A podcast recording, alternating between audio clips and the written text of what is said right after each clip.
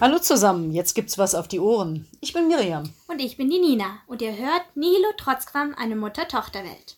Wir sprechen über das, was uns aktuell bewegt. Es geht um jede Menge Themen aus der Sicht von zwei verschiedenen Generationen. Ob das einen Unterschied ausmacht? Wissen wir nicht. Lasst euch überraschen.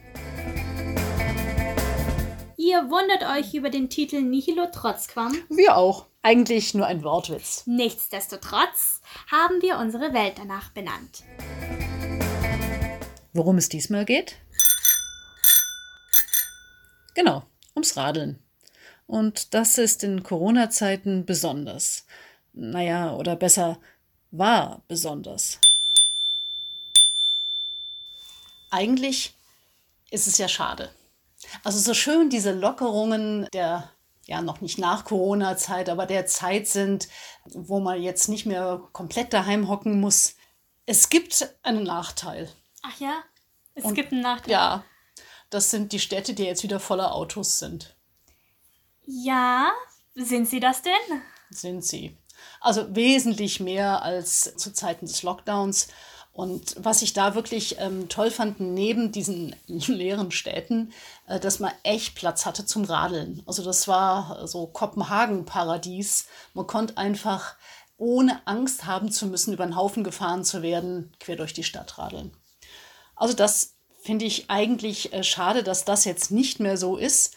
So schön es ist, dass wir jetzt ein bisschen mehr Möglichkeiten haben, unser Leben von vorher wieder zu leben. Also das finde ich ja interessant, dass du sagst, dass das so wahnsinnig leer war, denn die Male, die ich durch die Gegend gefahren bin, waren zwar zugegebenermaßen keine Autos da, aber so wahnsinnig viele Fahrräder, dass das mit dem Abstand halten ein bisschen interessant war. Ja, deswegen gibt es ja jetzt etwas, worüber wir jetzt auch sprechen wollen, und zwar sogenannte Bike Lines, Pop-up Bike Lines. Also ähm, sozusagen in der Übersetzung. Der Anglizismus so, lässt grüßen. Ja, ja, der Anglizismus lässt grüßen, aber äh, in der Übersetzung eigentlich temporäre Fahrradwege. Eigentlich finde ich das eine ganz gute Idee, zu sagen, wir haben jetzt aus der Corona-Zeit gelernt und äh, versuchen, die Abstände für die Radler äh, möglich zu machen auf den Fahrradwegen, die nämlich, weil ja viele Leute nicht mehr Bus und Bahn fahren wollten aus Angst vor Ansteckung, die alle auf äh, Radl umgestiegen sind und wir jetzt dann tatsächlich, ähm, wie du das eben angemerkt hast, das Phänomen hatten, dass wir auf den Radlwegen wahnsinnig viele Leute hatten und das Abstand halten, was ja immer noch angesagt ist, überhaupt nicht möglich war. Findest du das sinnvoll? Ich finde alles sinnvoll, was das Fahrradfahren irgendwie erleichtert und ähm, freier macht und schneller macht und was die Autos reduziert. Insofern ist es ein sehr generelles Ja. Ich denke nur, man muss bei den Ursachen so ein bisschen unterscheiden, was woher, aus welchen Motiven kam. Weil du vorhin gesagt hast, dass man sozusagen aus der Corona-Krise gelernt hat, dass das mit den Abständen, Abständen einhalten nicht möglich ist. Denn der Ursprung war ja, soweit ich das verstanden habe, tatsächlich, dass man sozusagen in der Corona-Krise gesagt hat, hoppla, wir haben viel mehr Fahrradfahrer als vorher und wir haben gleichzeitig diese Vorgabe des Abstandseinhaltens, was jetzt so nicht möglich ist. Das heißt, es war sozusagen noch für die Corona-Krise und ihre ganzen äh, ja, Maßnahmen sozusagen angedacht, dass man möglichst schnell das sozusagen auf einen Weg bringt, wo dann eben alles eingehalten werden kann. Genau, weil es normalerweise dauert es ja Ewigkeiten, bis Genau. so ein Fahrradweg nun beschlossen ist und durch die äh, entsprechenden Gremien durch ist. Und dann ist es ja auch noch ein Kostenfaktor, äh, so ein dauerhafter Radweg, der angelegt wird. Der kostet ja dann auch einiges an Geld und wir haben ja, ähm, also es ist ja selbst so, dass diese temporären Radlwege erstaunlich viel Geld kosten. Also das sind da knapp 10.000 Euro pro Kilometer, meine ich mich zu erinnern. Ja, also stand für Berlin ein Kilometer 9500 Euro. Ich frage mich, wofür das ausgegeben wird. Also, Ähm, ich denke, das ähm, hängt natürlich auch damit zusammen, dass es ja nicht ausreicht, jetzt einfach nur so ein gelbes Radelsymbol als Piktogramm auf die Straße zu pinseln, sondern man muss sich natürlich auch überlegen, wie integriert man diese, diese Radelspuren in den Verkehr? Also vielleicht sollte man das auch nochmal beschreiben, wie so eine Pop-up-Bike-Line eigentlich ausschaut. Da gibt es nämlich verschiedene Möglichkeiten. Also man kann entweder das Parken von Autos äh, unterbinden und sagen, diese Parkspur, die wird jetzt zur Radelspur. Oder äh, man sperrt eine, eine äh, Autospur komplett für den Autoverkehr und weist die eben nur für Radler aus dann muss man die natürlich auch entsprechend trennen und das für die Autofahrer deutlich machen, dass sie dort nicht mehr entlangfahren dürfen. Schwierig, denke ich, wird es beim Abbiegen. Mhm. Also gerade Rechtsabbieger, ähm, die dann nicht gewohnt sind, dass von hinten halt auch Radler ranschießen, die weiter geradeaus fahren. Da, das scheint mir fast vorprogrammiert, dass es da Unfälle gibt. Und ich denke, da muss man mit der Verkehrsführung wirklich schauen, dass man dieses Risiko, was dadurch entsteht, ähm, auch minimiert. Und es gibt wohl auch schon die ersten Fälle. In Berlin äh, war ja sozusagen der Vorreiter und hat diese Bikelines ähm, relativ schnell. Also der Vorreiter in Deutschland, denn in, in anderen genau. europäischen Städten war es schon sehr Kommen wir vielleicht später noch also zu. Paris ähm, so. Aber in Berlin ist jetzt schon eine Frau überfahren worden, die auf so einem Pop-up-Bikeline unterwegs ja. war äh, und von einem Rechtsabbieger, der einfach nicht realisiert ja. hat, dass Wobei, da du dich kommen. natürlich auch fragen, ob das nicht auch bei anderen Fahrradwegen hätte passieren können. Denn so diese Rechtsabbieger-Variante sind immer gefährlich. Wie, inwiefern das jetzt tatsächlich gesteigert wird durch so einen Pop-up-Fahrradweg, ist schon möglich, aber ich würde es jetzt nicht die alleinige Ursache nur daran suchen, dass es halt zufälligerweise ein Pop-up-Radelweg war. Immerhin ist es ja auch so, dass ähm, Ende April gab es ja eine Novelle der Straßenverkehrsordnung. Da ist äh, eben kodifiziert worden, dass äh, Radler nochmal, ja, das Radeln nochmal sicherer gemacht werden soll, ähm, indem man die Mindestabstände eben genauer und größer definiert hat. Also innerorts sind es anderthalb Meter, außerorts zwei Meter, die ein Autofahrer beim Überholen eines Radars Abstand halten muss. Also ich frage mich bei manchen äh, dieser Vorgaben, wo mhm. das in der Stadt überhaupt machbar ist. Also da müsste jeder Autofahrer eigentlich hinter den Radlern bleiben, weil eben dieser Abstand gar nicht zu machen ist. Ja, aber ich denke, das ist auch eine Sache, die man nochmal wirklich betonen muss, weil wenn du jetzt Abstandsregelung sagst, dann haben alle erstmal noch im Kopf, hatte ich es vorhin auch, ach so, Corona wegen Ansteckungsgefahr, Abstandsregelung, aber es geht hier ja auch um die äh, Verkehrssicherheit im Sinne von, dass wenn jemand sich den Lenker verreißt oder so, dass dann eine äh, Wahrscheinlichkeit, sich zu verletzen, halt eingeschränkt. Also ich denke, Sicherheit ist ein ganz, ganz wichtiger Aspekt, der jetzt sich nicht nur auf das Virus bezieht, genau äh, sondern eben auch, äh, gehen wir mal in die Vor-Corona-Zeit, auf die Bedenken der Radler, die äh, sagen, ich traue mich gar nicht aufs Radl zu steigen teilweise, also der potenziellen Radler in dem Fall, oder der aktiv radelnden Leute, die sagen, ich habe echt Schiss unterwegs, weil diese Mindestabstände nicht eingehalten werden. Mhm, mhm. Ähm, und auch um das, um das sicherer zu machen, denke ich, ist schon sinnvoll, eigene Spuren zu errichten damit die Leute eben genau sie Lenker verreißen oder äh, eben keine gescheiten Abstände zwischen den Verkehrsteilnehmern anhaltend, dass sie da einfach eine gewisse Sicherheit bekommen, dass sowas nicht passiert, dadurch, dass sie einfach mehr Platz haben. Mhm. Die Frage ist jetzt bloß, jetzt haben wir da so temp temporäre äh, Geschichtchen, müsste man da jetzt nicht irgendwie was längerfristiges draus mhm. machen. Also ich meine, momentan ist es ja so, ursprünglich sind diese ganzen Pop-up-Radelwege ja sozusagen so um Mitte bis Ende März rum sind die entstanden, als eben die Ausgangsbeschränkungen dann kamen ähm, und waren erstmal angedacht bis Ende Mai. Die sind fast alle verlängert worden auf mindestens Sommer, wenn nicht sogar im Herbst, so Oktober um den Dreh rum. Was ich persönlich sehr sinnvoll finde, denn also ich meine, so viel Geld auszugeben und dann hast du das für zwei Monate, das ist ja Quatsch.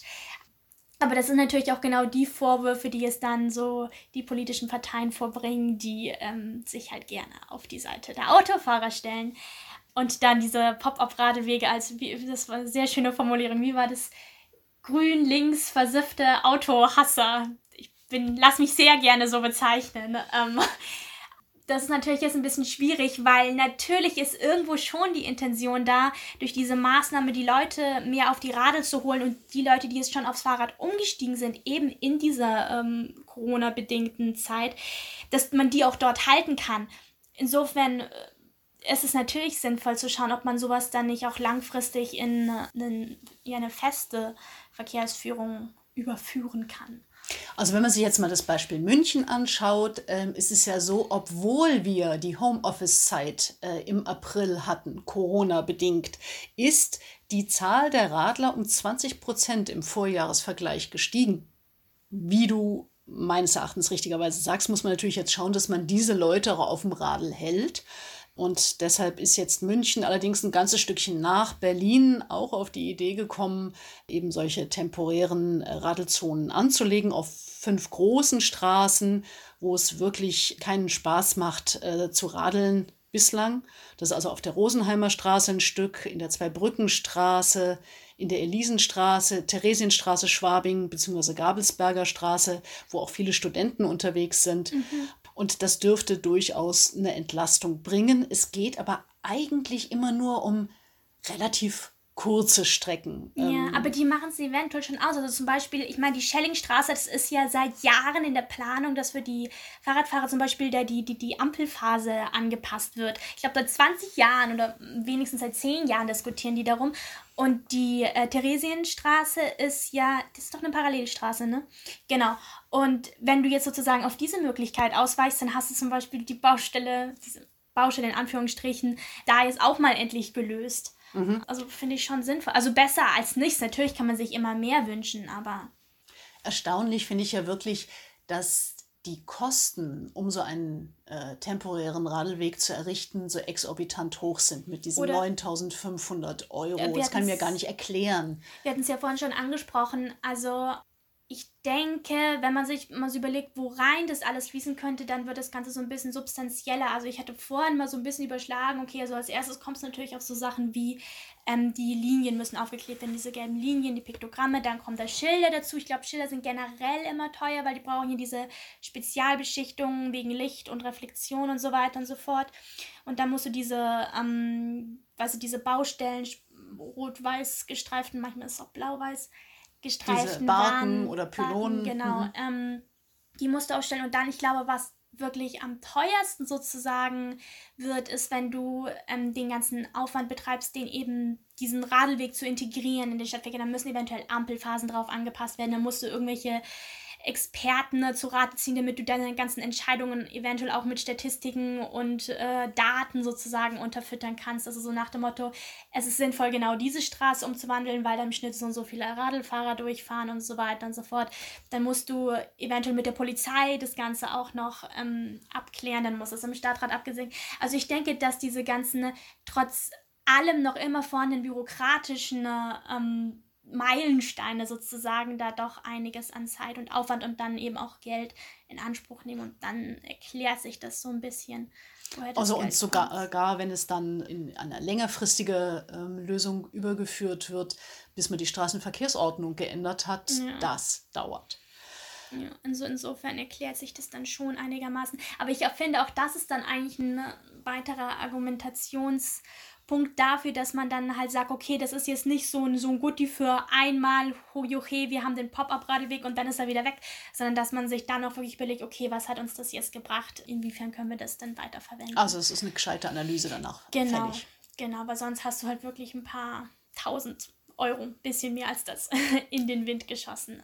Sehr motivierend finde ich auch die eine oder andere Radl-App, wenn man sich jetzt mal so anschaut, ähm, wie kommt man von A nach B wenn am man schnellsten. Thema schnelles ähm, ist. Oder besonders schön und grün oder äh, es gibt so eine MVV-Radeltourer-App, da gibt es dann auch eine Familienoption, die dann vielleicht ein bisschen länger dauert, aber vielleicht auch sicherer ist, wenn man mit, hm. mit Kindern unterwegs ist.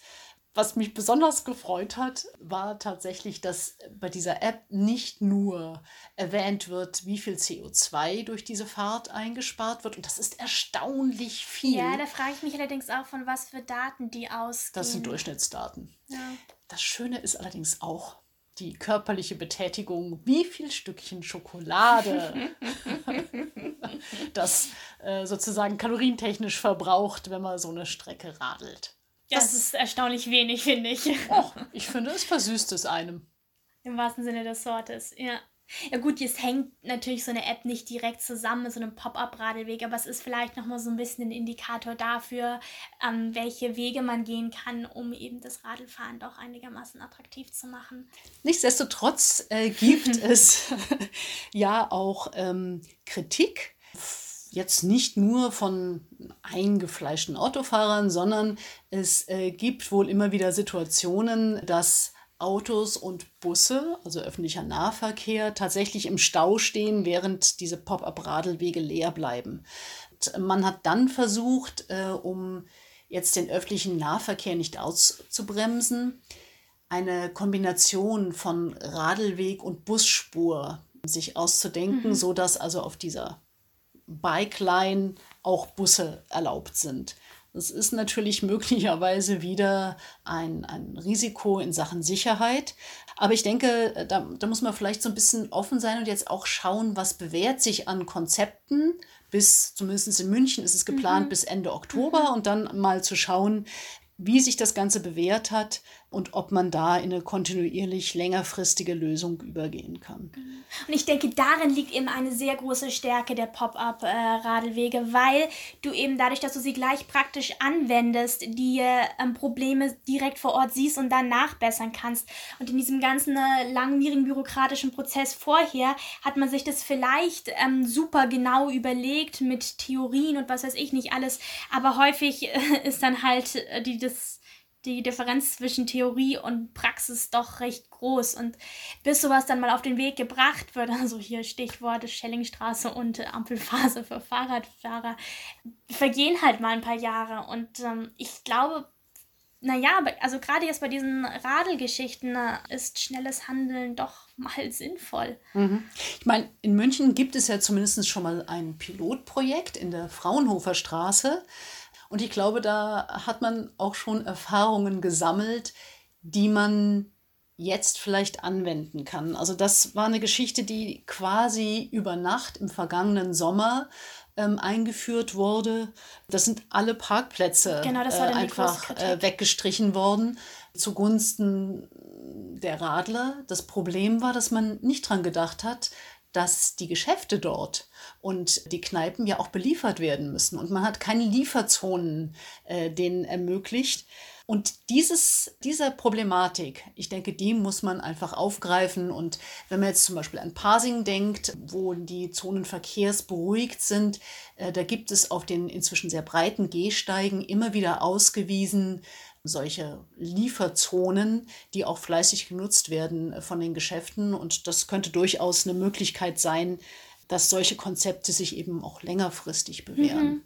Mhm. Ja. Was ich jetzt nicht genau weiß, das ist ja keine bayerisch-münchnerische Idee mit diesen nee, temporären nicht. Radlwegen. Äh, faszinierend finde ich, dass sich das in Kolumbien wahnsinnig schnell äh, verbreitet in, in Bogota, hat. Gell? In Bogota. Mhm. Die haben also auf einen Schlag 100 Kilometer dieser Pop-up-Lines möglich gemacht auch sehr, sehr schnell eben in dieser Corona-Zeit und nachgezogen sind dann die großen, meist europäischen Städte Berlin, Paris, London. Ähm, in Sydney gibt es das auch, so viel zu Europa. Und ich denke, dass in, in Kolumbien, in, in Bogotá, das jetzt nicht äh, sehr typisch war, ähm, so wie in Kopenhagen oder Münster aufs Radl zu steigen, äh, dass aber diese Corona-Zeit da tatsächlich das eine oder andere Gute zutage gefördert mhm. hat. Also ich denke, da musste bestimmt auch irgendwie die unterschiedlichen Motivationen berücksichtigen. Also auf die Gefahr hin, jetzt doch ein paar Klischees zu reproduzieren.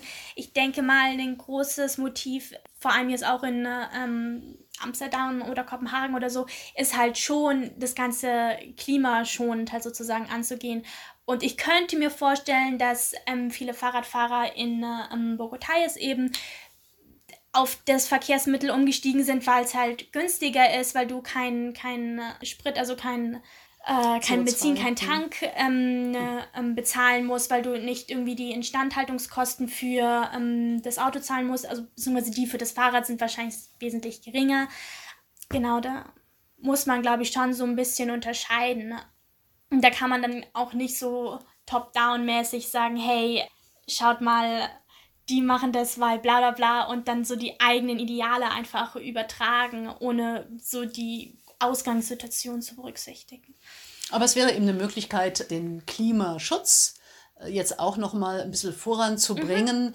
Mhm. Es gibt ja immer wieder die Diskussion darüber, inwiefern diese außergewöhnliche Corona-bedingte Zeit doch mal uns auch vor Augen geführt hat, was, was ist. ist. machbar, auch in Sachen Klimaschutz äh, insbesondere. Und da sind doch diese, diese Radelmöglichkeiten, die sich da jetzt aufgetan haben, wenn man jetzt auf die Verkehrswende schaut, doch sehr erstaunlich, was sich da in kurzer Zeit, was da möglich geworden ist und denken jetzt auch andere Städte darüber nach, an solchen äh, neuralgischen Punkten entsprechende Fahrradwege einzuführen sodass das durchaus eine entsprechende Breitenwirkung hat. Für mich ist die Frage, was ist nach der Pandemie? Ist dann alles wieder vorbei mit dem äh, Sicherheitsradeln und dem Abstandsradeln? Ja, das ist halt die Frage. Zumal es ja so ein bisschen in dem Namen auch schon vorprogrammiert ist. Aber also ich habe die Hoffnung, was andere wiederum als Kritik anbringen oder als Befürchtung darstellen, dass ähm, die eben wirklich als Zwischenlösung fungieren und dann aber eben weiterführen in eine dauerhafte Lösung. Und zwar Lösung im Sinne von ähm, mehr Radlwege.